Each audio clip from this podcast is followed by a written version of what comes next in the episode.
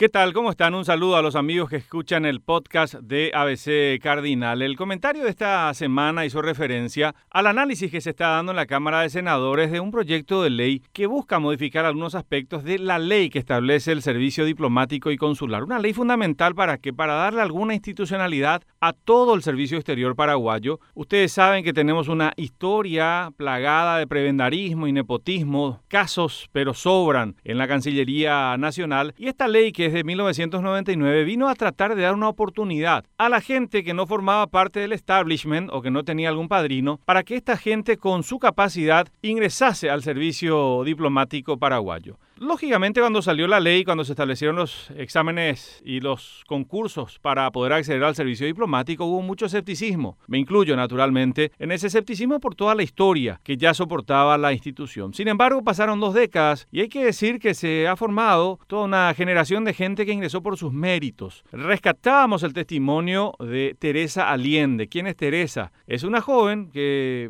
vivía en Cecilio Báez, una pequeña ciudad del departamento de Caguazú de poco más de 8 mil habitantes y que nunca se propuso ser diplomática porque pensaba que eso estaba reservado a las personas que tenían contactos políticos, contactos familiares que les permitieran acceder a la Cancillería. Venció esa idea al ver la convocatoria para estos concursos, se presentó a uno de ellos, no ingresó, pero se propuso prepararse mejor, trabajó extra, eh, estuvo haciendo incluso manicura a domicilio, algunas ventas, juntó dinero, le dedicó más tiempo e ingresó a la Cancillería en el año 2015 y hoy está ocupando un cargo importante. Es segunda secretaria ya y jefa de departamento en el Ministerio de Relaciones Exteriores. Ella compartió su testimonio en esta audiencia en la Cámara de Senadores en la que le pidió a los senadores que no modifiquen la ley. ¿Qué pasa? Que esta modificación plantea que por única vez el presidente de la República pueda meter de un plumazo a todas aquellas personas que fueron nombradas hasta el 31 de diciembre de 1999 que estén prestando servicios en la Cancillería, que puedan incorporarse al escalafón diplomático y consular, así, de golpe y porrazo. Es lo que plantea entre otras cosas, la ley que es impulsada por eh, senadores, entre los que se encuentra la presidenta de la Comisión de Relaciones Exteriores, Lilian Samaniego, quien, entre paréntesis, si se aprueba la ley, va a tener también más peso al formar parte de una junta de calificaciones que es la que va a dictaminar la incorporación de personas en el escalafón diplomático y consular. La realidad detrás de este intento de modificación es que hay que mantener esos exámenes de ingreso, sin discutir ya el origen histórico de todos los privilegios que hemos visto y las desigualdades que hemos visto en la Cancillería. El examen de ingreso es fundamental para generar y seguir generando funcionarios de espíritu independiente que accedan por sus méritos y capacidades, que no le deban favores ni pleitesías a ningún político, que precisamente intente mantener cautivos a esos funcionarios a través de favores y dádivas. Los concursos de ingreso justos y exigentes son el camino para institucionalizar al servicio exterior paraguayo. El resto, decíamos, es simplemente un intento